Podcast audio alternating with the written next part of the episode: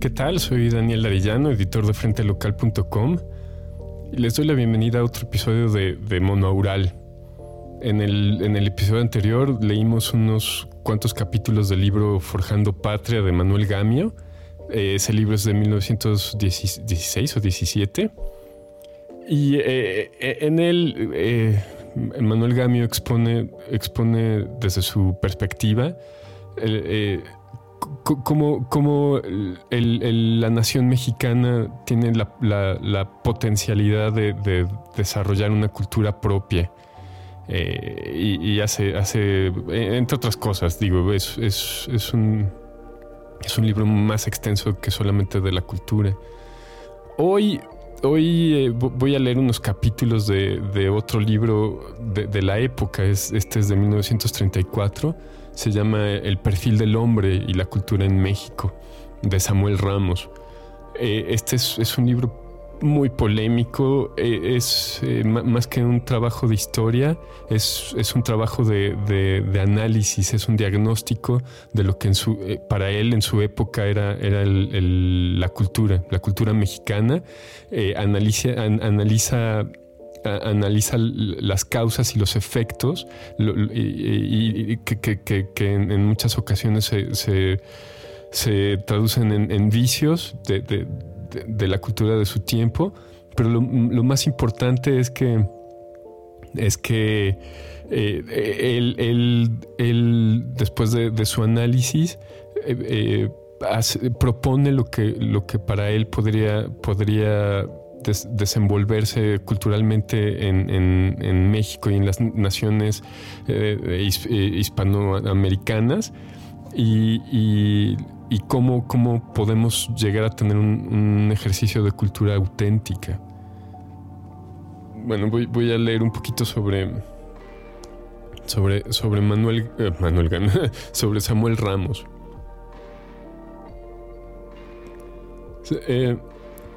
Samuel Ramos nació en Zitácuaro, Michoacán, el 8 de junio de 1897 y falleció en la Ciudad de México el 20 de junio de 1959. Fue un filósofo mexicano, académico y director de la Facultad de Filosofía y Letras de la Universidad Nacional Autónoma, de México y fue miembro del Colegio Nacional sobre su, pensamiento está influido por la filosofía de los valores y por, la del español José Ortega y Gasset, así como de Alfred Adler, de quien toma el modelo psicológico centrado en las influencias del medio social y familiar en el carácter del sujeto. Fue una influencia importante para otros filósofos que continuaron sus ideas sobre la esencia del mexicano, como el caso del grupo encabezado por Emilio Uranga y Leopoldo Sea, que dominaron Hiperion y que funcionó entre 1948 y 1952. Ramos, a su vez, continuó en la misma línea de pensamiento que José Vasconcelos, que inició un movimiento cuyo objetivo es la investigación del alma mexicana y la vuelta a los valores autóctonos comprendió que la solución a problemas educativos, políticos y sociales no vendrían de sistemas ajenos a la realidad mexicana. Es decir, la solución no viene por imitación de métodos extranjeros. La respuesta tiene que venir del mexicano y su capacidad para pensar por sí mismo una solución propia. Ramos pensaba que la filosofía es la conciencia de los problemas de la humanidad, de definirlos y plantearlos. Como les decía, el, perfil del hombre y, la cultura en México de, Samuel Ramos es, un, es una obra que, fue polémica en su época y, que es, es, compleja. La verdad es que a, mí me encantaría leer cada, cada, capítulo, este, eh, eh, eh, hacerlo así como un audiolibro pero esto se, sale un poquito de, del propósito de, este programa. Eh, hace, como les decía, hace un análisis eh, de, perfiles, perfiles psicológicos inspirados en Adler. de, la actualidad de, la actualidad cultural en México pasa por, por la autodenigración y, la imitación. Eh, eh, ha sido una obra muy polémica y voy a tratar de, explicar el, centro de la polémica. eh, mucha gente, mucha gente se enfoca en el hecho de que él expresa que, el mexicano como, individuo y como cultura tiene, un complejo de inferioridad. Eh, pero no, van, más, allá de ese, análisis superficial. Él lo, que afirma eh, es que hay, hay, hay, un, hay, una disonancia entre, entre eh, eh, entre, entre, lo que el individuo o la nación en sí eh, quiere, quiere, alcanzar contrapuesto a, sus posibilidades de alcanzarlo. Y, eso, y esa disonancia en, lo que, en lo que se convierte es en, es en un complejo de inferioridad porque al, no tener la, potencialidad de alcanzar de, tus deseos, eh, eh, eh, entonces te, sientes, te sientes menos. Y, este, este sentimiento de inferioridad se, puede, se puede expresar de, varias formas. ya, sea como, como verlo como una, posibilidad de superarlo o, o lo, que, lo que muchos tendemos a hacer, eh, de, compensar eh, ese, ese, sentimiento con, una imagen falsa de, quien uno es o, de quien uno quiere ser. Eh, no, como una imagen falsa de quien uno es. Entonces uno se hace la idea de que, de que uno es algo, uno no lo es, pero, pero uno actúa como si lo fuera. Y, entonces estas, estas, estas actitudes eh, en, cuestión de, la nación mexicana se, han, convertido en, una autodenigración que, que, es eh, como aspirar a, o sea, se autodenigra lo mexicano y se aspira a, lo que en aquella época era, lo europeo y a imitar lo europeo. Entonces, eh, eh, este, este, estos dos capítulos tal, vez sí valga la pena, la, pena darles una leída. Ahorita lo, voy, a, lo voy a pensar. Y de, ahí en adelante hace, hace, continúa su análisis. Eh, eh, eh, viendo la, influencia histórica, eh, aunque no es un libro de historia propiamente, pero es, es, un, es un análisis histórico de, las dos fuentes de, de, las cuales se deriva la cultura mexicana. La, fuente española, europea, y, la, fuente indígena. analiza también la, influencia del medio, afirma que que por muy, muy europea que sea nuestra cultura, eh, eh, es, una, es una cultura que no, nos, no tiene su lugar en Europa. Entonces, desde ahí ya, ya tiene que, las respuestas tienen, que ser distintas. Y eh, hace un análisis sobre, sobre el, carácter indígena que, que, ellos que sí, que sí son parte de, una cultura auténtica, originaria y no derivada. Eh, el, mestizaje, más que el mestizaje, la conquista, pone, pone a, esta cultura en una situación muy, muy particular. Después hace eh, un análisis sobre, sobre las filosofías que llevaron a la independencia de México como nación y, las influencias de, la cultura francesa de, la época. Y después hace un, psicoanálisis del, mexicano, que, esto es por lo que es más famoso esta obra. Después habla sobre, sobre el abandono de la cultura en México y eh, continúa con el perfil de la cultura mexicana, después el perfil del hombre y, ya, después eh, hace reflexiones sobre, sobre la educación y el sentimiento de inferioridad y la pasión y, la pasión y el interés, la juventud utopista, la lucha de las generaciones y cómo orientar nuestro pensamiento lo que él eh, hace una reflexión sobre la pedantería muy interesante y termina siendo un, un, eh, halagando a Justo Sierra, haciendo una especie de homenaje. Entonces, me encantaría leer todo, eh, eh, pero voy, voy a leer un poquito sobre, sobre el método, la, autodenigración, tal vez sobre, sobre la, imitación. Y, después de ahí me voy a saltar hasta, hasta un poquitito de la cultura criolla y el abandono de la cultura en México para seguir con el perfil de la cultura mexicana. Y, eh, creo que hasta ahí, tal vez unas páginas del perfil del hombre. Va a ser una lectura larga, así es que voy, voy a. Voy, a, voy a arrancar. Si si quieren, si, si, no quieren, si quieren saltarse mi, mi, lectura, este libro es cuestión de googlearlo, y de, decirle a Google que lo encuentre y este sí está en todos lados, en todos lados en, PDF. Entonces, este Voy, a empezar con, el método eh, que, dice, bueno, el, método es, un capítulo y, empieza la imitación de Europa en el siglo XIX, el método. Quien pretenda hacer una serie de investigación sobre la cultura mexicana se, encontrará ante un campo lleno de vaguedades. A su, a su, mirada se ofrecerá un acervo de obras hechas por mexicanos en las cuales no podrá discriminar cualidades originales que autoricen a proclamar la existencia de un estilo vernáculo. Y sin embargo, cuando existen obras, su falta de originalidad no quiere decir que el pueblo donde han aparecido carezca de una cultura propia.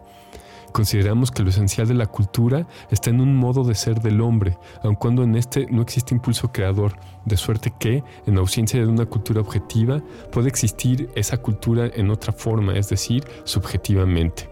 Entonces, a priori, no podemos ni afirmar ni negar la existencia de una cultura mexicana, a ejemplo del método cartesiano, que nos sirva esta duda para justificar la investigación que ahora vamos a emprender. Partiendo del concepto subjetivo de la cultura, en la exposición que sigue nos preocuparemos sobre todo por analizar el ser psíquico del mexicano.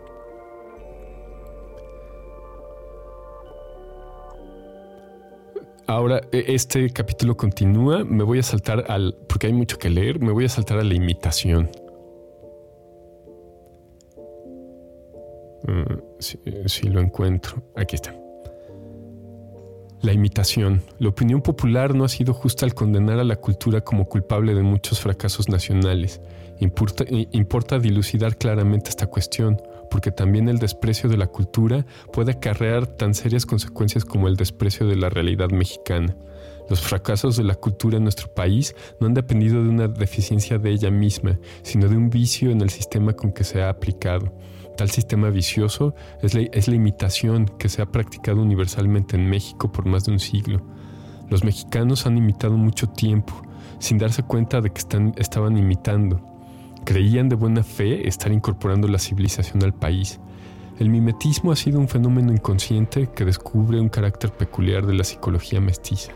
No es la vanidad de aparentar una cultura lo que ha determinado la imitación. A lo que se ha tenido inconscientemente es a ocultar no solo de la mirada ajena, sino aún de la propia, la incultura. Para que algo tienda a imitarse es preciso creer que vale la pena ser imitado. Así que nos, explicaría nuestro mimetismo si no hubiera una cierta comprensión del valor de la cultura.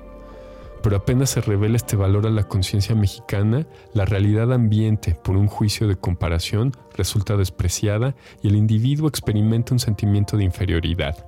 Entonces, la, imitación aparece como un mecanismo psicológico de defensa que al crear una apariencia de cultura nos libera de aquel sentimiento deprimente.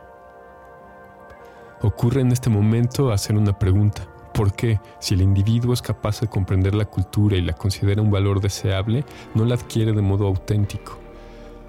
Es que la verdadera asimilación de la cultura demanda un esfuerzo continuo y sosegado, y como el espíritu del mexicano está alterado por el sentimiento de inferioridad y además su vida externa en el siglo XIX está a merced de la anarquía y la guerra civil, no es posible ni el sosiego ni la continuidad en el esfuerzo.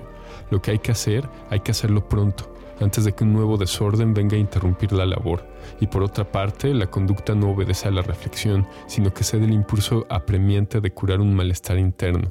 La cultura, desde ese momento, pierde su significado espiritual y solo interesa como una droga excitante para aliviar la penosa depresión íntima. Usada con este fin, terapéutico, la cultura auténtica puede ser suplida por su imagen. Esta, teoría del mimetismo mexicano demuestra que no proviene de la vanidad, puesto que el vanidoso busca el efecto de sus aspiraciones en los extraños, mientras que el mexicano explota él mismo el efecto de su imitación. Efectos de este mimetismo los hay en todos los órdenes de la cultura, pero los más claros se encuentran en la obra constitucional mexicana del siglo XIX. Bueno, aquí e, él sigue platicando cómo, cómo eh, eh, cuando, cuando la, nación se, decide a, tener un, ejercicio de constituciones, eh, en, lugar de, en, lugar de hacer una auténtica copia, copia los modelos, los modelos de, de, las, de otras constituciones europeas y de Estados Unidos. ¿no? Eh, no dice que, que, lo hayan hecho porque eran incapaces, solo que eh, tenían, tenían este sentimiento de, no poderlo hacer y, en lugar de equivocarse preferían copiar. Eh, parafraseando, ¿no? ¿Qué, mejor, qué mejor muestra de, esta actitud que, que el, el nombre oficial de nuestro país, que es Estados Unidos Mexicanos, aunque aunque todos nos referimos al país como México, somos Estados Unidos mexicanos. Me había saltado un, capítulo importante. Se, llama la autodenigración. Carecería de fundamento suponer en México ya no la existencia, sino aún la mera posibilidad de una cultura de primera mano, es decir, original, porque sería biológicamente imposible hacer tabla rasa de la constitución mental que nos ha legado la historia no nos tocó venir al mundo aislados de la civilización que, sin ser obra nuestra, se nos impuso, no por un azar, sino por tener con ella una afiliación espiritual. En consecuencia, es forzoso admitir que la única cultura posible entre nosotros tiene que ser derivada. México se ha alimentado durante toda su existencia de cultura europea y ha sentido tal interés y aprecio por su valor que al hacerse independiente en el siglo XIX, la minoría más ilustrada en su empeño de hacerse culta a la europea se aproxima al descastamiento. No se puede negar que el interés por la cultura extranjera ha tenido para muchos mexicanos el sentido de una fuga espiritual de su propia tierra. La cultura en este caso es un claustro en el que se refugian los hombres que, desprecian la realidad patria para ignorarla. De esta, de esta actitud mental equivocada se originó ya hace más de un siglo la autodenigración mexicana, cuyos efectos en la orientación de nuestra historia han sido graves. Los pueblos hispanoamericanos, dice Carlos Pereira en su Historia de, América, han sufrido las consecuencias de, la tesis autodenigratoria sostenida constantemente durante un siglo hasta formar el arraigado sentimiento de inferioridad étnica que una reacción puede convertir en exceso de vanagloria.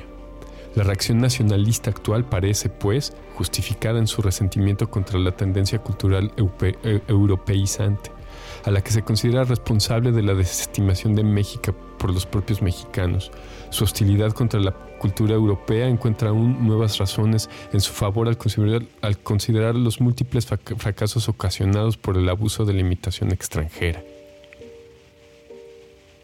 Ahí está.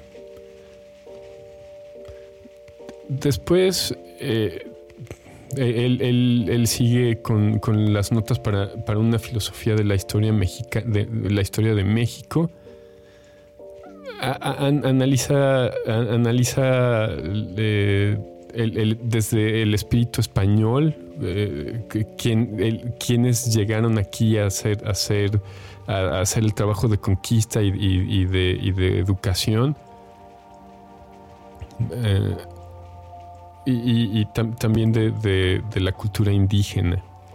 Después habla, habla sobre la influencia de, la Iglesia Católica y, la influencia de Francia en el, siglo, las filosofías eh, nacidas eh, en, Francia, eh, simultáneas a, la independencia de México, más bien que, que detonaron en cierta forma la, la, la, mm, la, este, la independencia en México, la lucha de independencia, y después viene al, psicoanálisis del mexicano.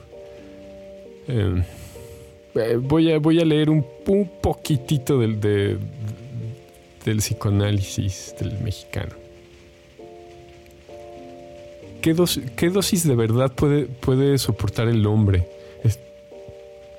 Esta interrogación de Nietzsche viene a nuestra, a nuestra mente al terminar estas notas y nos mueve a prevenir al lector sobre el contenido del presente capítulo, que es una exposición cruda pero desapasionada de lo que a nuestro parecer constituye la psicología mexicana.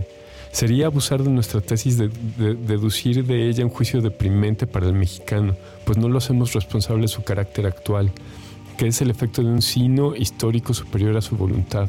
No es muy halagador sentirse en posesión de, de un carácter como el que se pinta más adelante, pero es un alivio saber que se puede, que se puede cambiarlo como se cambia de traje, pues ese carácter es, es prestado y lo llevamos como un disfraz para disimular nuestro auténtico del cual, a nuestro juicio, no tenemos por qué avergonzarnos. No se trata pues de una autodenigración más, ni tampoco de un, prurito de hablar de cosas desagradables con el, con el solo fin de épater, le. No tengo idea si se pronuncia así, es una frase francesa que no entiendo. Continúo. Somos los primeros en creer que ciertos planos del alma humana deben quedar inéditos cuando no se gana nada de exhibirlos con exhibirlos a la luz del día, pero en el caso del mexicano pensamos que le es perjudicial ignorar su carácter cuando éste es contrario a su destino y la única manera de cambiarlo es precisamente darse cuenta de él. La verdad, en casos como este, es más saludable que vivir en el engaño. Adviértase que en nuestro ensayo no nos limitamos a describir los rasgos más salientes del carácter mexicano, sino que ahondamos hasta descubrir sus causas ocultas, a fin de saber cómo cambiar nuestra alma. El objeto de este trabajo no es criticar a los mexicanos con una intención maligna. Creemos que a todo mexicano le está permitido analizar su alma y tomarse la libertad de publicar sus observaciones. Si tiene la convicción de que éstas, desagradables o no, serán provechosas a los demás haciendo comprender que llevan en su interior fuerzas misteriosas que, de no ser advertidas a tiempo son capaces de frustrar sus vidas. Los hombres nos no acostumbramos a la crítica los hombres no acostumbrados a la crítica creen que todo lo que no es elogio va en contra de ellos, cuando muchas veces elogiarlos es la manera más segura de ir en contra de ellos, de causarles daño. Ya otros han hablado antes del sentido de ya otros han hablado antes del sentido de inferioridad de nuestra raza, pero nadie que sepamos se ha valido sistemáticamente de esta idea para explicar nuestro carácter, etcétera, etcétera, etcétera. No, no, voy a seguir. Lo que por primera vez se intenta en este ensayo es el aprovechamiento metódico de las teorías psicológicas de Adler al caso mexicano.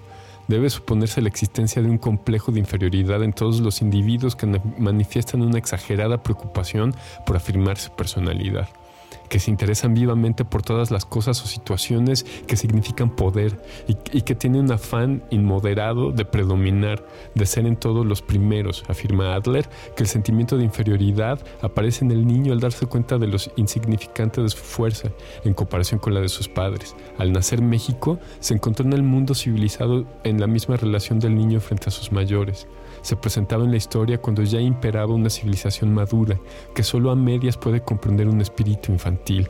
De esta situación desventajosa nace el sentimiento de, inferioridad que se agravó con la conquista, el mestizaje y hasta por la magnitud desproporcionada de la naturaleza. Pero este sentimiento no actúa de forma sensible en el carácter mexicano, sino al hacerse independiente en el primer tercio de la centuria pasada. Se ha creído necesario fundar esta interpretación acumulando documentos. Si el, lector se interesa honradamente por la cuestión y acoge estas ideas de buena voluntad, encontrará en sus propias observaciones los datos para comprobarlas. Antes de hacer una descripción anecdótica de la vida mexicana, hemos querido establecer cómo funciona en general el alma del individuo, cuáles son sus reacciones habituales y a qué móviles obedecen. No hay razón para que le hace esta advertencia. No hay razón para que el lector se ofenda al leer estas páginas, en donde no se afirma que el mexicano sea inferior, sino que se siente inferior, lo cual es cosa muy distinta. Si en algunos casos individuales el sentimiento de inferioridad traduce deficiencias orgánicas o psíquicas reales, en la mayoría de los mexicanos es una ilusión colectiva que resulta de medir al hombre con escalas de valores muy altos, correspondientes a países de edad avanzada. Lo invitamos pues a penetrar en nuestras ideas con entera ecuanimidad.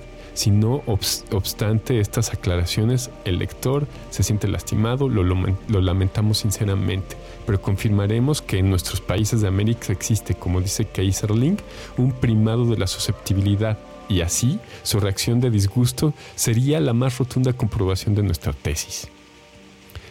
La tesis, en pocas palabras, es que cuando, cuando eh, eh, el individuo se ve confrontado con una realidad, eh, su reacción, lo que él llama un primado de la susceptibilidad, y su reacción de disgusto es en, esa reacción está expresando su complejo de inferioridad o sea, es que si es agresivo, que si, que si te brinca o, te insulta, se pone a la, defensiva, etcétera, etcétera, etcétera. Entonces, eh, él plantea estos perfiles. El pelado, que, por favor léanlo. Eh, eh, todos sus perfiles son, un, espejo de que, que, aunque este libro fue escrito hace casi 100 años, todavía hay mucho de eso el mexicano de la ciudad y, por último el, burgués mexicano. No los voy a leer, pero eh, hay, que, hay que darles una pasada, pasadita. Voy a leer un poco sobre, sobre la cultura criolla solo a manera de, una breve introducción a, lo que sí, me, interesa más, que es lo que él eh, opina sobre la cultura, el abandono de la cultura mexicana, la cultura mexicana y, lo, que, lo que hay que hacer hacia más adelante.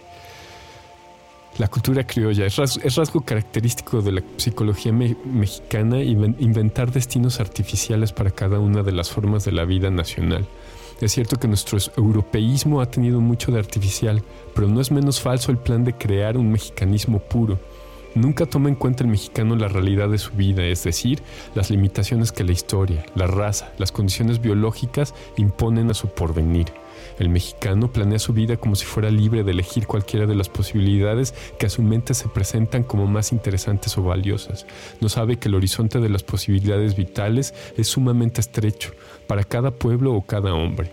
La herencia histórica, la estructura mental étnica, las peculiaridades del ambiente prefijan la línea del desarrollo vital con una rigidez que la voluntad de los individuos no puede alterar. A esa fatalidad le llamamos destino. El mexicano es un hombre que durante años se ha empeñado sistemáticamente en contrariar su, su destino. Esa actitud los llevó a sembrar en su tierra semillas que solo en climas europeos pueden cultivarse y que aquí han crecido débiles y casi sin vida, como plantas de invernadero. Al fin se ha convencido de su fracaso, pero sin comprender sus causas lo atribuye a la cosa misma, es decir, a una dudosa quiebra de la cultura europea y no como sucede efectivamente a un vicio interno de su psicología.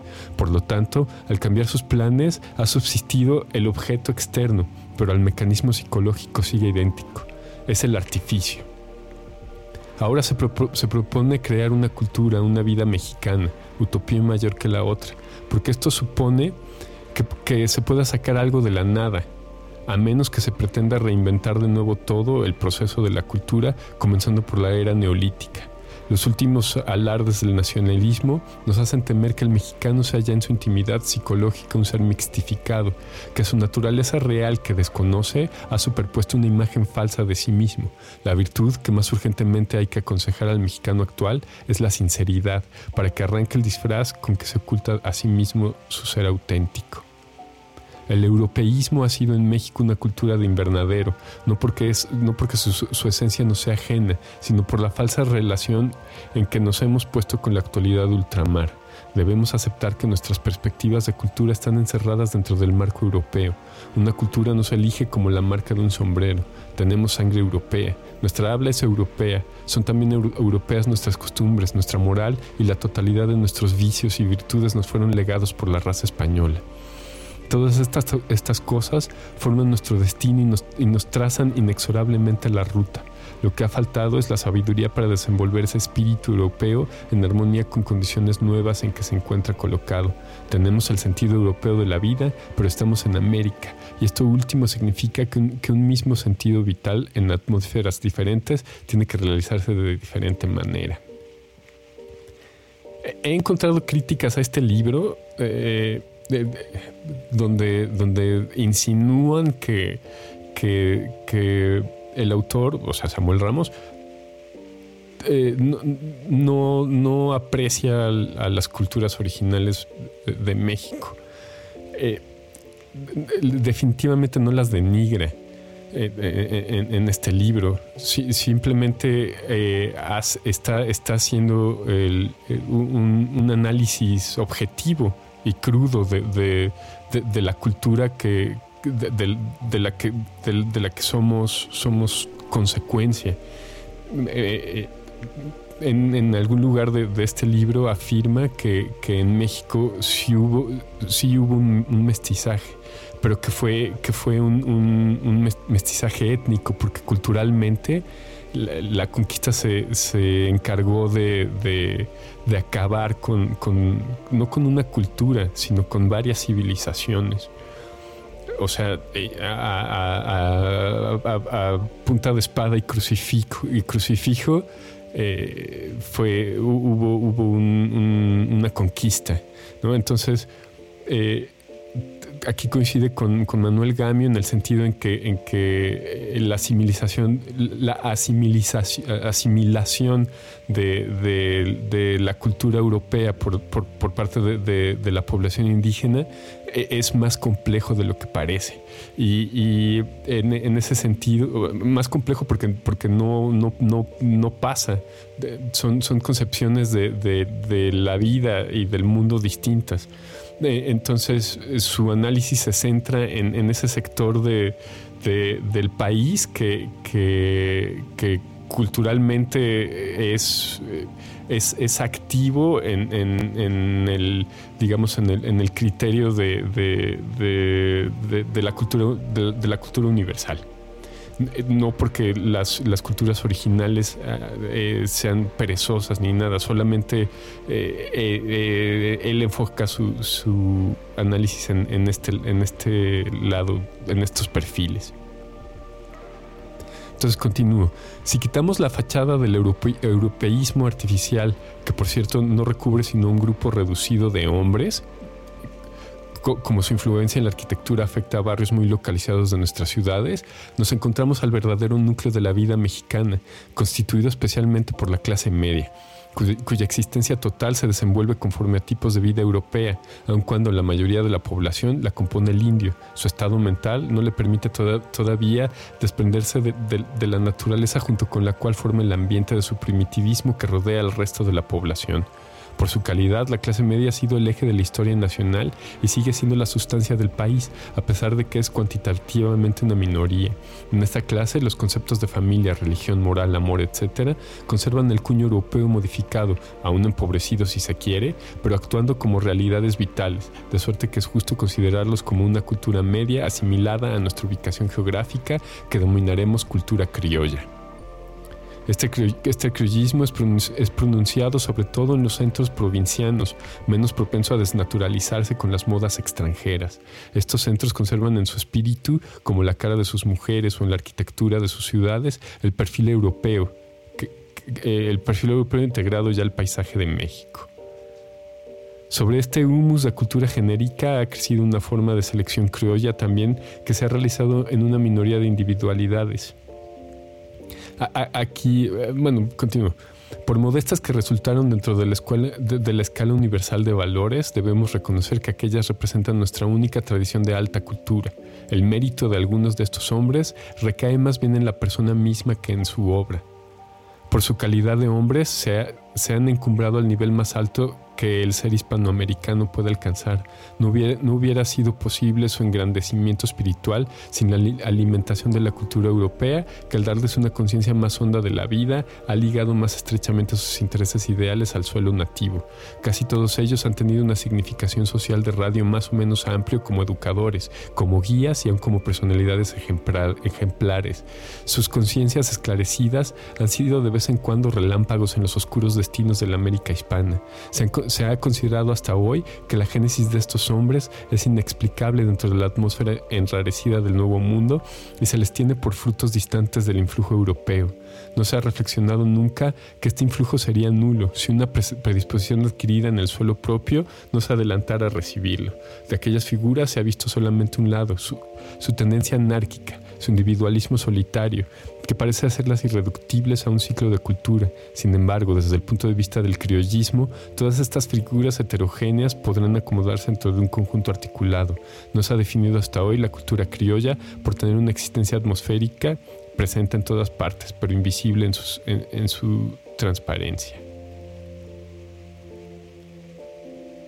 Creo que, creo que hasta aquí voy a dejar este, este capítulo se sigue poniendo cada vez más interesante. Eh, así es que eh, recomiendo absolutamente su, su lectura. Eh, también aquí pasa, pasa por la, filosofía de, del positivismo eh, este, eh, eh, el, positivismo es, es, un, es una, una corriente filosófica que, está basada en, la, realidad comprobable a, través del método científico. Es, la, realidad se, sustenta en, la razón y el método científico. Eh, o sea que es.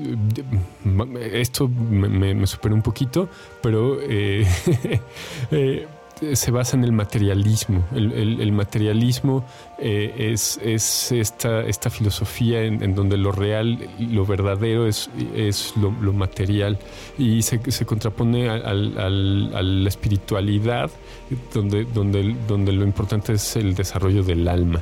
Y después nos, nos, nos, nos lleva hacia, hacia cómo eh, eh, en contra, no en contra, sino como, como respuesta o como reacción a, ese positivismo. En México eh, hubo una generación, una, generación de eruditos que es el Ateneo de la Juventud. Entonces voy a ver si, voy a ver si a ver si puedo eh, cachar donde, donde em, em, empieza a hablar del Ateneo, porque también está interesante. A ver. Un, un, como eh, voy a ir un poquito más adelante, atrás. En lo que toca a México, por más que las consecuencias del positivismo fuesen a la postre funestas para la cultura, en cierto momento fue esa doctrina un factor de liberación y progreso para una minoría, minoría directora. La arrancó del estancamiento escolástico de los seminarios e hizo posible renovar el aire viciado de las escuelas, abriendo sus puertas al estudio científico. Se explica el éxito del positivismo, que pronto se hizo popular porque respondía a una necesidad espiritual y social de México. Era una planta exótica, pero encontraba aquí en la atmósfera oxígeno que la alimentara y por eso vivió. Vivió casi siempre como una pasión negativa, contradiciendo su nombre de positivismo. Aún así, el hecho de arder como pasión significaba que era una doctrina viviente. Merece entonces ser considerada como un momento, un momento de la cultura criolla un elemento ajeno y aún opuesto al positivismo, explica que entre algunos partidarios suyos haya tomado un tono moral levantando levantado. Pero su contenido naturalista lo predestina a descender de grado ético en la mente popular hasta reducirse a una filosofía del sentido común y una justificación del egoísmo instintivo. Tal fue el origen de la moral científica de la burguesía dominante y explotadora que se enriquece bajo el régimen de Porfirio Díaz. La obra cultural del Ateneo de la Juventud, iniciada por el año de 1908, debe entenderse como una lucha contra la desmoralización de la época porfirista. Este movimiento intelectual revolucionario se adelantaba dos años a la revolución política que estalló en 1910. Un precursor de estos acontecimientos era Justo Sierra, humanista, animador de la, de la cultura mexicana como maestro de historia y como ministro de instrucción pública hombre sobresaliente que por su personalidad de gran estilo merece un puesto de honor entre nuestros espíritus más notables. Por cierto, el, el, el, auditorio Che Guevara, su nombre real es, es Auditorio Justo Sierra. Ese es un paréntesis. Por la calidad de sus miembros y, por su unidad de, acción, es el Ateneo de la Juventud un acontecimiento en nuestro país. La vocación de cada uno de los ateneístas era heterogénea. Había humanistas como Pedro Enrique Zureña, filósofos como Antonio Caso y José Vasconcelos, el primero orientado hacia la enseñanza universitaria y el segundo hacia la acción política. Había ensayistas como Alfonso Reyes, Julio Torre y Jesús Acevedo, críticos como Eduardo Colín, poetas como González Martínez. No era, no era el Ateneo un cenáculo aislado del mundo. Su programa era renovar y extender la cultura. Todos sus miembros eran escritores y la mayor, y la mayor parte de ellos han sido después profesores de la universidad.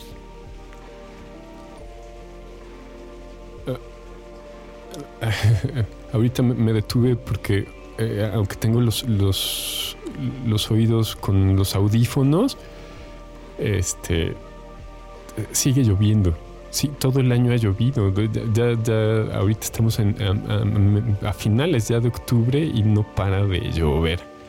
Bueno, eh, con, con, con, este, con esta breve introducción de, la cultura criolla, eh, este, viene eh, su análisis del abandono de la cultura en México. Misma que voy a leer lo más que pueda a continuación. El abandono de la cultura en México, la, filosofía dominante en México al comenzar el siglo XX es el positivismo, y aunque fuera interpretado de modo distinto por el hombre de la masa o por el científico, era en el fondo la misma idea de la vida. Contra el utilitarismo y materialismo positivista, emprendió, emprendió una campaña el Ateneo de la Juventud cuyos miembros eran lo más selecto de la élite mexicana trataban de renovar el ambiente intelectual, introduciendo una nueva filosofía espiritualista que, rehabilitara los altos valores de la vida, muy rebajados en México por influencia del positivismo. Ah, eh, eh, la filosofía espiritualista no se trata de chamanes ni mediums, sino, como les decía, de, ver hacia, hacia, el alma y el espíritu del hombre como lo importante y no lo material.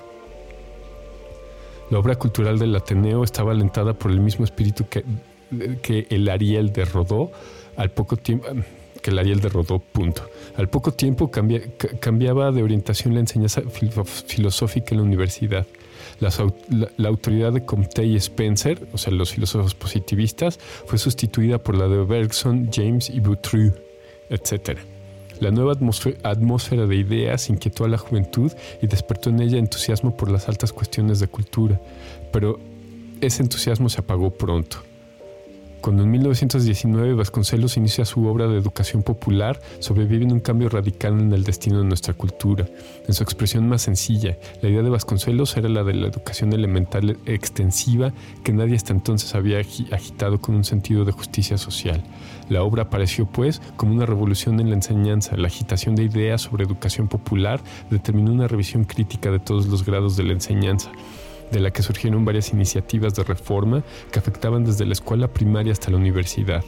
Aparecen entonces la idea nacionalista, la idea nacionalista el interés por la enseñanza secundaria y, técnica, cierto desdén por los estudios universitarios, primero y después la idea de ponerlos al servicio del pueblo, la circunstancia de que tales ideas surgieran de diferentes partes de educadores, de políticos, de intelectuales y fueran acogidas favorablemente por la juventud y las masas populares, demuestra que ese movimiento no era artificial, ni siquiera fue necesario explicarlo y fundarlo con teorías, sino que desde, desde luego a todos pareció evidente, razón de más para afirmar que, era, afirmar que era históricamente necesario y que por otra parte no tenía interés intelectual.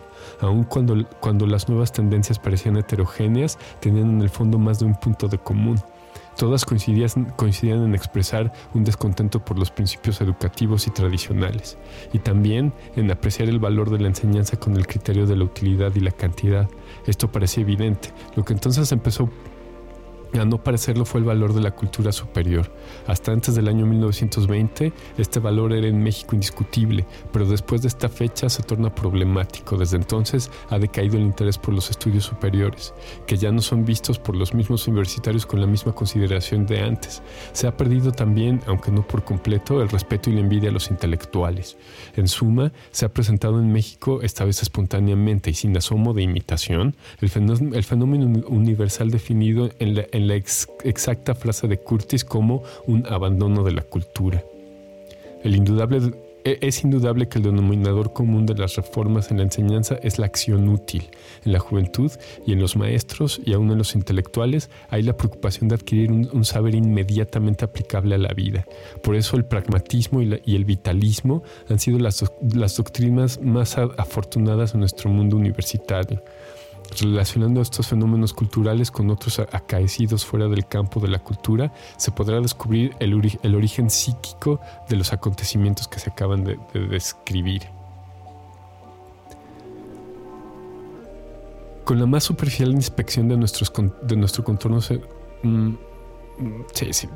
Ok, voy a seguir leyendo. Con la más superficial inspección de nuestro contorno social, observamos que la vida mexicana en todas partes se orienta a la, a la consecución de resultados inmediatos. Los programas de vida individual o social están calculados para el presente o por el futuro más próximo. Porque poco importa que la realidad no responda satisfactoriamente a esta impaciencia del afán humano. Al menos la intención es esa. Esta vida hace la impresión de una actividad irreflexiva, sin ninguna finalidad precisa, con todos los caracteres de la conducta instintiva. Los nuevos planes de educación nacional, así como las vagas nociones sobre el significado de la cultura en lo que pretenden justificarse, son el reflejo del estado colectivo. Su inspiración no viene de arriba, de la inteligencia, sino del fondo oscuro de los instintos. Por no tener esta procedencia deben considerarse, considerarse inferiores y despreciables. Los movimientos históricamente efectivos fraguan en el subsuelo del alma humana, en donde se alojan los impulsos primarios y elementales de la vida. La reforma en la enseñanza mexicana aparece como la la expresión del empuje vital de un pueblo que quiere afirmar y justificar su existencia, y también como el, reflejo que en el plano de la cultura ha proyectado una transformación social que ha colocado a las masas en la delantera de la vida pública. Las masas representan dentro del cuerpo social el papel que tiene el instinto en el ser individual. Al principio de nuestro siglo era general entre los mexicanos un desdén marcado por todo lo, por todo lo propio, mientras que su interés se enfocaba hacia lo extranjero, para buscar sobre todo en Europa modelos que dieran sentido superior a su vida. Nadie emprendía una obra nueva sin antes enterarse de lo que se había hecho en casos semejantes por los europeos. Espiritualmente era México un país colonial. El ideal supremo del, burgués mexicano era ir a Europa, educarse en sus escuelas y universidades, con frecuencia para no volver más a la patria. Sus hombres vivían inconformes de haber nacido en este lugar del planeta, y aunque las circunstancias los, los forzaran a estar en México, su espíritu vivía en Europa. En el curso del segundo decenio de este siglo se produce un cambio de actitud del mexicano hacia el mundo. Comienza éste a interesarse por su propia vida y el, ambiente, inmediato que lo rodea. Descubre en su país valores que antes no había visto y en ese mismo instante empieza a disminuir su aprecio por Europa, que en ese tiempo vivía los años terribles de la guerra. Este espectáculo era para muchos hispanoamericanos una desilusión por la cultura que tanto admiraban. Vino después el pensamiento de postguerra, que debilitó aún más la autoridad de Europa en la conciencia americana. Fue en el ruidoso libro de Spengler, La decadencia de Occidente, donde se encontraron los primeros argumentos filosóficos contra la cultura europea, que, parecía corroborar a la sensibilidad mexicana ya instintivamente en desacuerdo con el espíritu. ¿A qué se debieron estos cambios psicológicos? El despertar de la, de la conciencia del yo nacional tiene en México un origen biológico. El fracaso de múltiples tentativas de imitar sin, sin discernimiento una civilización extranjera nos ha enseñado con dolor que tenemos un carácter propio y un destino singular que no es posible seguir desconociendo.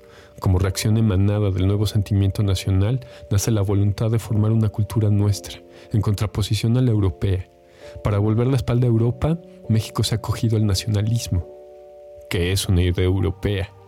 Era natural que los mexicanos se, encontraron resentidos contra Europa, ya que el interés por su espíritu ha ocasionado durante siglos el desprecio de los valores propios.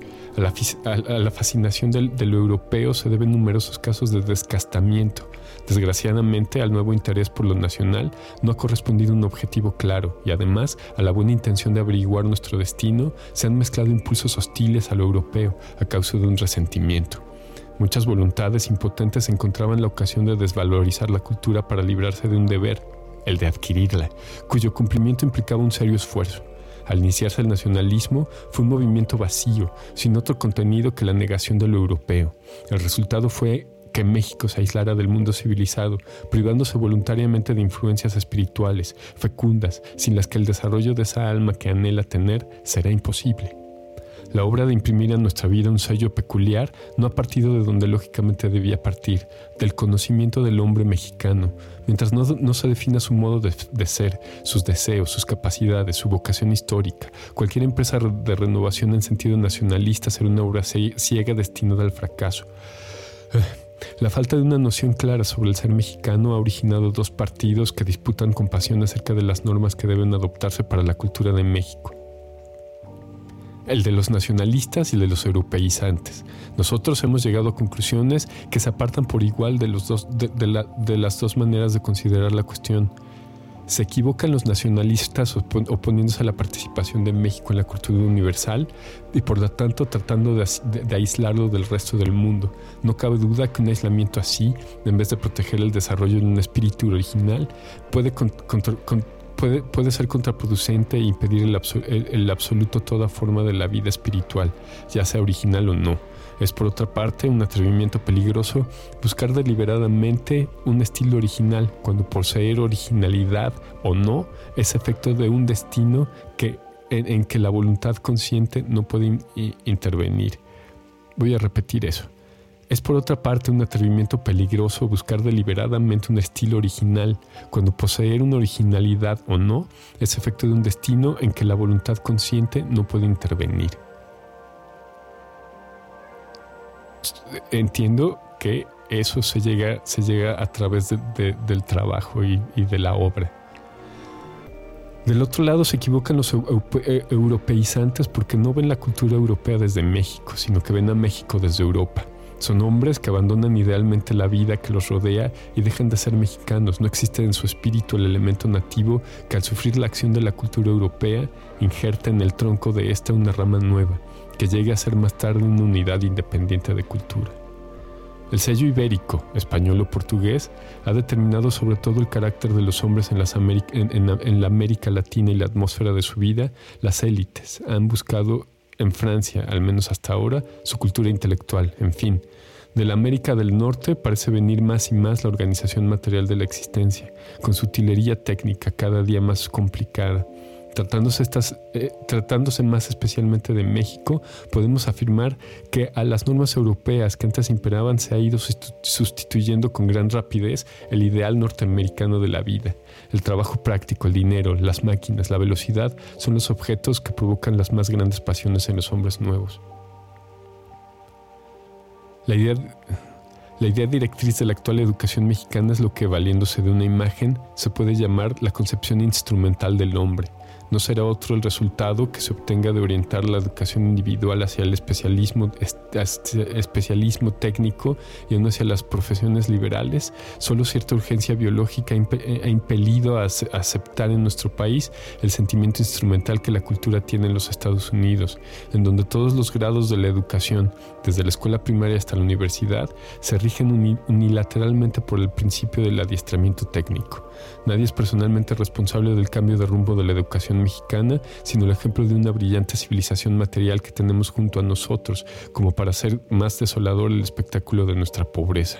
Un destino irónico parece haber aproximado a un país de vitalidad lujosa, donde sobra todo lo que la más fabulosa ambición pueda imaginar, a otro país en que solo la naturaleza se viste espléndidamente, henchida de fuerza, mientras el hombre va desnudo y sin más amparo que un clima misericordioso. La pedagogía norteamericana se ensalza inconscientemente con el concepto mecanista de la sociedad, y este a su vez es la, es la abreviatura del sentido cósmico que representa al mundo como una máquina. El mecanismo sería la forma en que, en que ordena las cosas un nombre de instintos para el cual el mundo es una presa que debe someter a su poderío y, gobernarlo tan fácilmente como a sus máquinas. En el especialismo técnico como en los actos tan precisos de los animales instintivos, las soluciones están dadas de antemano para, para un corto número de casos típicos que no debe variar. Por eso el técnico solo es apto para vivir en situaciones muy limitadas. Por decirlo así, queda preso en la rigidez de su especialidad y para él solo hay en la vida un puesto único Colocado en otro lugar, el especialista está perdido. El instinto sin un, cierto grado de sublimación actuando en su estado natural es fuerza bruta entonces se, invierte su función biológica y en vez de ser un principio que da vida, se torna en una fuerza que la destruye. Cuando el instinto inspira la civilización material, sustituye la vida auténtica del hombre por otra falsificada, que consiste en el automatismo, la mecanización. Si la escuela, sirve exclusivamente a la técnica material, quiere decir que, prepara a los individuos para ser más fácilmente devorados por la civilización. Y esto es un concepto monstruoso de la escuela. La, educación debe concebirse al contrario como un esfuerzo de la vida misma que, se defiende contra una civilización, la cual aparentemente prepara muy bien a los hombres para vivir, convirtiéndolos en autómatas perfectos pero sin voluntad, ni inteligencia, ni sentimiento, es decir, sin alma. E, es curioso cómo, cómo percibía a la civilización norteamericana en esos momentos. Y aquí viene el, otro de los capítulos interesantes. El perfil de la cultura mexicana. Bueno, es que todo ha estado interesante. Me doy cuenta que esa es una frase que repito mucho. Escribía Bolívar entre sus observaciones sobre el Nuevo Mundo que los americanos somos europeos de derecho en México se ha abusado de este derecho por todo un siglo, imitando a Europa arbitrariamente, sin otra ley que el capricho individual. El pecado original del europeísmo mexicano es la falta de una norma para seleccionar la semilla de cultura ultramarina que pudiera germinar en nuestras almas y dar frutos aplicables a nuestras necesidades peculiares. Aquella norma no podía ser otra que la misma realidad, pero esta era ignorada porque todo el interés y la atención estaban vueltos hacia Europa. El error del mimetismo europeo proviene quizá de un concepto ex... ex, esa palabra está, está borrada, de un concepto erróneo de la cultura, que, que por idealizarla demasiado la separa de la vida como si no fuera indispensable el calor y la fuerza vital para sostener al espíritu. Se tiene o se tendrá la cultura que determine la vocación de la raza, la fatalidad histórica. Nosotros trataremos de definir el perfil de la cultura que puede aparecer en México, dada una cierta constitución orgánica de la sociedad y del hombre, producto de una, historia peculiar. No podemos proseguir practicando un europeísmo falso, pero es preciso huir también de, otra ilusión peligrosa, que es la de un mexicano igualmente falso, Tal mexicanismo es lo que, animado por un resentimiento contra todo lo extranjero, pretende rehacer toda nuestra vida sobre bases distintas a las que ha tenido hasta ahora, como si fuera posible en un momento anular toda la historia. Se, intenta aislar a México de todo contacto con el mundo exterior, para para librar a su originalidad de toda fuerza extraña. Así como el europeísmo se fundó en el ideal de una cultura que puede subsistir separada de la vida, así el nacionalismo se funda, en la, creencia de un México que ya existe con su fisionomía nacional definida y al que solo es preciso sacar a la luz del día como se desentierra un ídolo. Tal creencia se ha sostenido con el argumento de una realidad pintoresca, en la que, en la que figuran el paisaje con sus montañas y sus cactus, salpicado de puntos blancos, los indios con su traje de manta. El arte nuevo se ha encargado de amplificar como una caja de resonancia las dimensiones de lo pintoresco, que ha encontrado favorable acogida sobre todo entre los turistas yanquis. Pero este México, representado por el charro y la china poblana, o bien el México de la leyenda salvaje, que no sé por qué sorprende y atrae tanto a los europeos que para salvajismo son maestros, también como eh, en 1914, es un México de exportación tan falso como la España de pandereta. Quitando la tendencia nacionalista, todo lo que tiene de resentimiento contra lo extranjero, reacción típica de una conciencia de menor valía, queda sin duda un contenido moral de indudable valor para México. Es la voz de, nuestro más de nuestra más verdadera entraña que quiere hacerse oír por primera vez después de una larga era en que el mexicano ha sido sordo a su destino. Parece mentira que esto sea una novedad, pero así es. Los mexicanos no han vivido espontáneamente, no han tenido una historia sincera, por eso ahora deben acudir pronto al llamado de esa voz, que es una orden para vivir con sinceridad. Hay que tener el valor de ser nosotros mismos y la humildad de aceptar la vida que nos tocó en suerte, sin avergonzarnos de su pobreza. Todos los males que nos han sobrevenido se deben a no haber practicado estas sencillas reglas de austeridad, sino que hemos aparentado una situación muy superior a la real. Muchos sufrimientos que hoy padecemos aliviarán el día que nos que nos curemos de la vanidad. Por vivir fuera de la realidad de, nuestros, de, ser nosotros, hemos por vivir fuera de la realidad de nuestro ser, nos hemos rodeado de un ambiente caótico, en medio del cual caminamos a ciegas, sin plan ninguno, arrastrados por el viento que sopla más fuerte y en los momentos de desorientación nada, nada hay mejor que recogernos y volver, y volver al, al solar nativo. Así se han rejuvenecido siempre los hombres o aún los grupos humanos cuando han atravesado por crisis de ofuscación o debilitamiento de sus energías. Entre nosotros, ese, retorno a la tierra habrá de darnos la salud física y moral necesaria para recobrar la confianza en el porvenir. Es consolador observar que desde hace algunos años la conciencia mexicana se ha propuesto realizar un verdadero esfuerzo de introspección nacional, pero tal examen de conciencia no, no se ha emprendido, por desgracia, con rigor con la hondura y la objetividad que el caso requiere. Cómo ser jueces imparciales en cuestiones que a todos afectan en sus intereses personales, en las pasiones de partido. La experiencia humana enseña que casi nada puede hacerse contra un interés o una pasión como no sea un interés o una pasión más grandes es decir, que solo podremos conocernos a nosotros mismos como individuos, como pueblo, cuando a nuestras pequeñas pasiones podamos oponer la gran pasión de la verdad, que es una de las formas del amor desinteresado hacia la persona y las cosas, reales o aún ideales. Amor por el conocimiento cuyo símbolo mejor es el eros platónico. Desarrollar este amor por el conocimiento tiene que ser una de las tareas iniciales de la educación mexicana.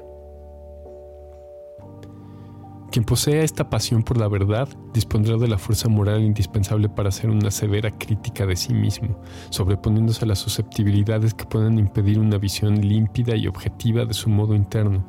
Solo que lograr, lograda esta alta posición mental, en que podemos considerar las cosas como si no fuéramos seres de este mundo, sino meros espectadores inteligentes, no sería lo bastante para morder en la entraña de lo real. Es menester añadir a esta disciplina moral una disciplina intelectual. Sería ocioso insistir sobre este punto si no hubiera una corriente de opinión francamente favorable a la educación científica como preparación indispensable para investigar cuestiones mexicanas.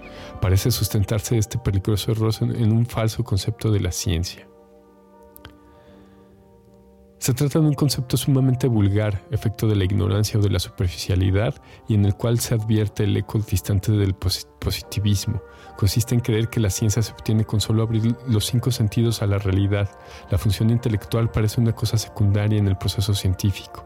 Tal parece que la experiencia por su propia virtud tiene una eficacia mágica para convertirse en ideas. La investigación científica queda reducida a la recolección de documentos, como si fuera bastante amontonarlos para que al llegar a cierto volumen brotara la luz del conocimiento científico. El nacionalismo, el, el nacionalismo ultramontano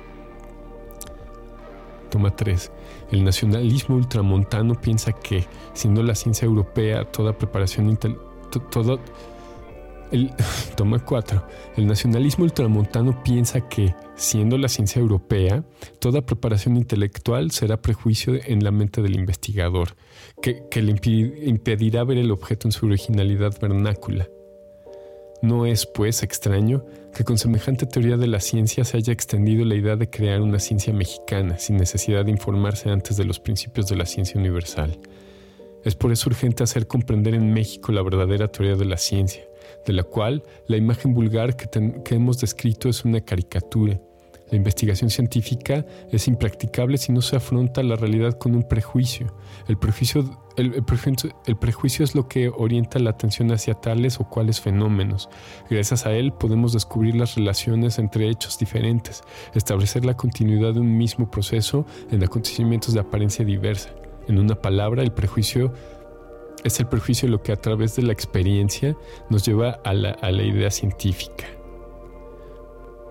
prejuicio es una de esas palabras que, eh, esto es un paréntesis, prejuicio es una de esas palabras que está, que está, que está satanizada, que, que, ya, ya se contextualiza como negativa. Ahora bien, estos, estos prejuicios no se pueden tener sino aprendiendo antes de investigar los principios de la ciencia respectiva. Para creer que se puede en México desarrollar una cultura original sin relacionarnos con el mundo cultural extranjero, se necesita no entender lo que es la cultura. La idea más vulgar es que ésta consiste en un saber puro. Se desconoce la noción de que es una, de que es una función del espíritu destinado a humanizar la realidad pero claro que tal función no es de generación espontánea. La educación se vale entonces del acervo de cultura ya acumulado hasta hoy para desarrollarla en el espíritu de cada individuo. Bien orientada la educación no debe, tender hacia el aumento del saber, sino hacia la transformación de éste en una capacidad espiritual para conocer y elaborar el material que cada experiencia singular ofrece. Voy a repetir eh, esta última oración porque aquí es donde, donde, donde, el ensayo se pone más apasionado en mi perspectiva. La educación se vale entonces del acervo de cultura ya acumulado hasta hoy para desarrollarla en el espíritu de cada individuo. Esa frase es central, es central, porque eso es, eso es lo que, a lo que está destinado cada quien a, desarrollar su, su, su espíritu. Bien orientada, la educación no debe tender hacia el aumento del saber, sino hacia la transformación de éste en una capacidad espiritual para conocer y elaborar el material que, cada, que cada experiencia singular ofrece. O sea, el saber. Bien orientada la educación no debe tender hacia el aumento del saber, sino hacia la transformación de este, del saber, en una capacidad espiritual, transformar el saber en una capacidad espiritual para conocer y elaborar el material que cada experiencia singular ofrece. Hay, hay, eh, hay, hay, hay una verdad universal. Solo cuando, solo cuando de la cultura tradicional extraemos su esencia más sutil, y la convertimos en una categoría de nuestro espíritu, se puede hablar de una asimilación de cultura. E, e, e, ese párrafo está como para imprimirlo y, tenerlo enfrente de uno todo el tiempo. Voy a, a repetir la última, la última línea. Solo cuando de la cultura tradicional extraemos su esencia más sutil, no la pintoresca, sino la más sutil, y la convertimos en categoría de nuestro espíritu, se puede hablar de una asimilación de la cultura. Cada espíritu individual necesita para crecer y formarse del alimento y estímulo de la cultura en sus formas objetivas. De aquí se deduce que la buena intención de hacer un examen de la conciencia mexicana puede malograrse si, la aislamos del mundo exterior, cerrando las puertas a toda influencia de cultura que venga de afuera, porque entonces nos quedamos a oscuras. Para el futuro de la cultura nacional son igualmente malos los dos métodos extremos que pueden adoptarse en la educación o distraerse en absoluto de la realidad mexicana, como se hizo durante una centuria para adquirir una cultura europea con el peligro de un descastamiento espiritual, o negar de plano la cultura europea con la esperanza utópica de crear una mexicana, que naturalmente será imposible obtener de la nada.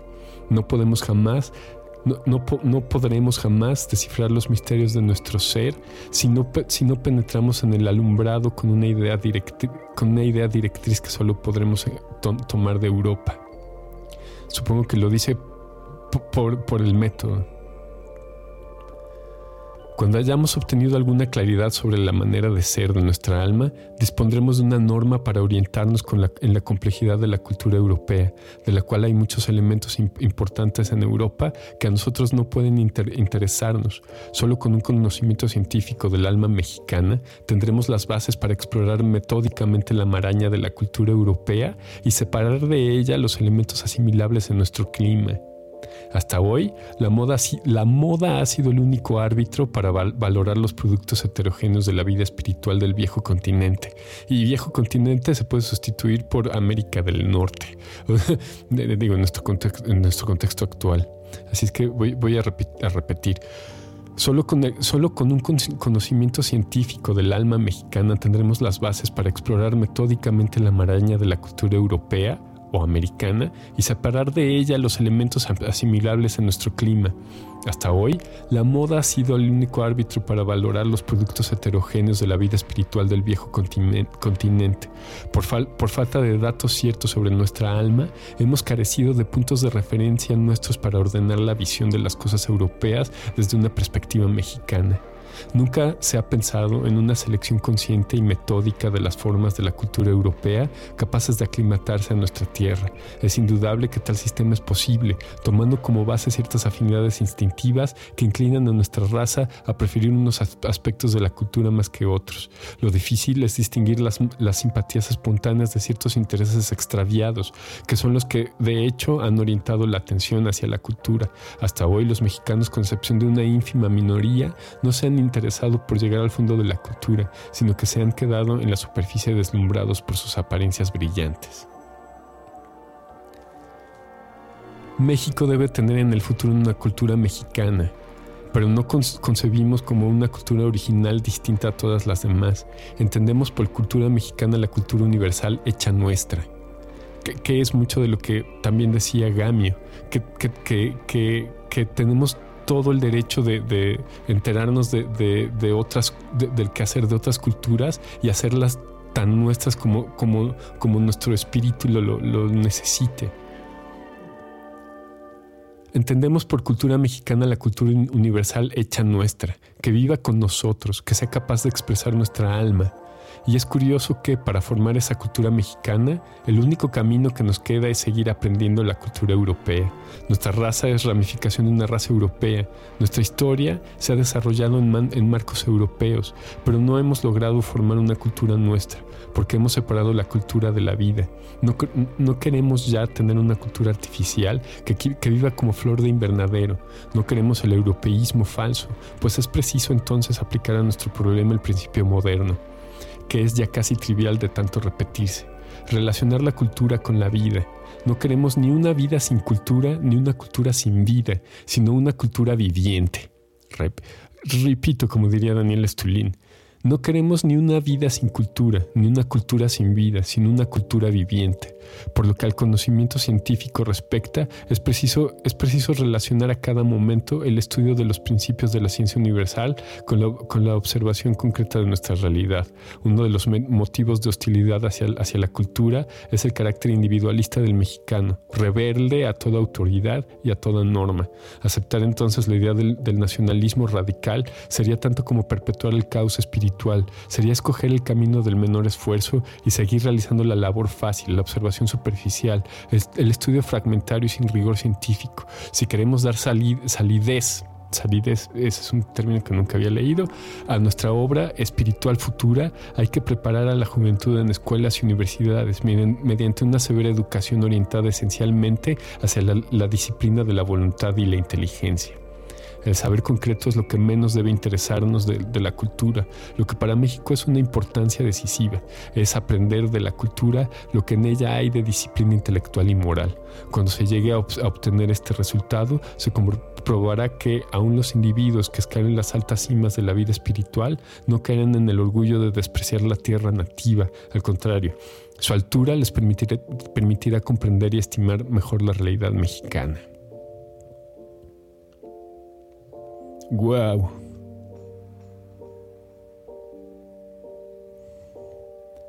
Eh, aquí continúa, continúa con eh, el, perfil del hombre, que em, no, tengo, no tengo idea.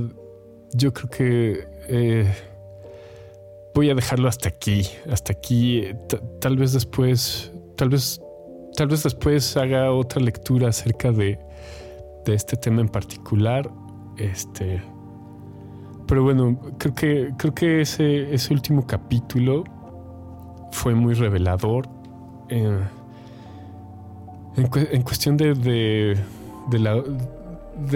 de aquello que hace auténtico el trabajo, el, el, trabajo, el trabajo cultural, que es, que es esa, esa búsqueda de, expresar el, alma, el, alma del individuo que, que, que, se convierte en, en, el alma de la comunidad, en el alma de la nación, en el alma cultural de, de un país.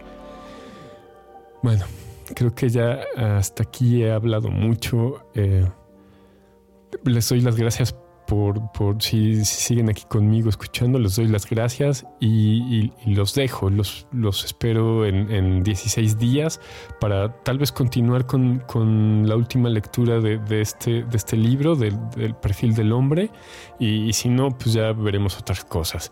Este, mientras tanto, los, los invito a, revisar los programas pasados, ya, ya sea en, en la página enfrentelocal.com que es el mejor lugar para, para, escuchar este contenido ahí en la sección de podcasts.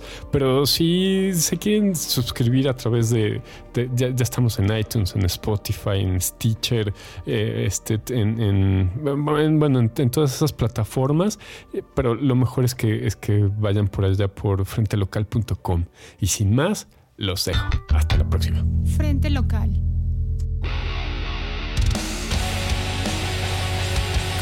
até a próxima.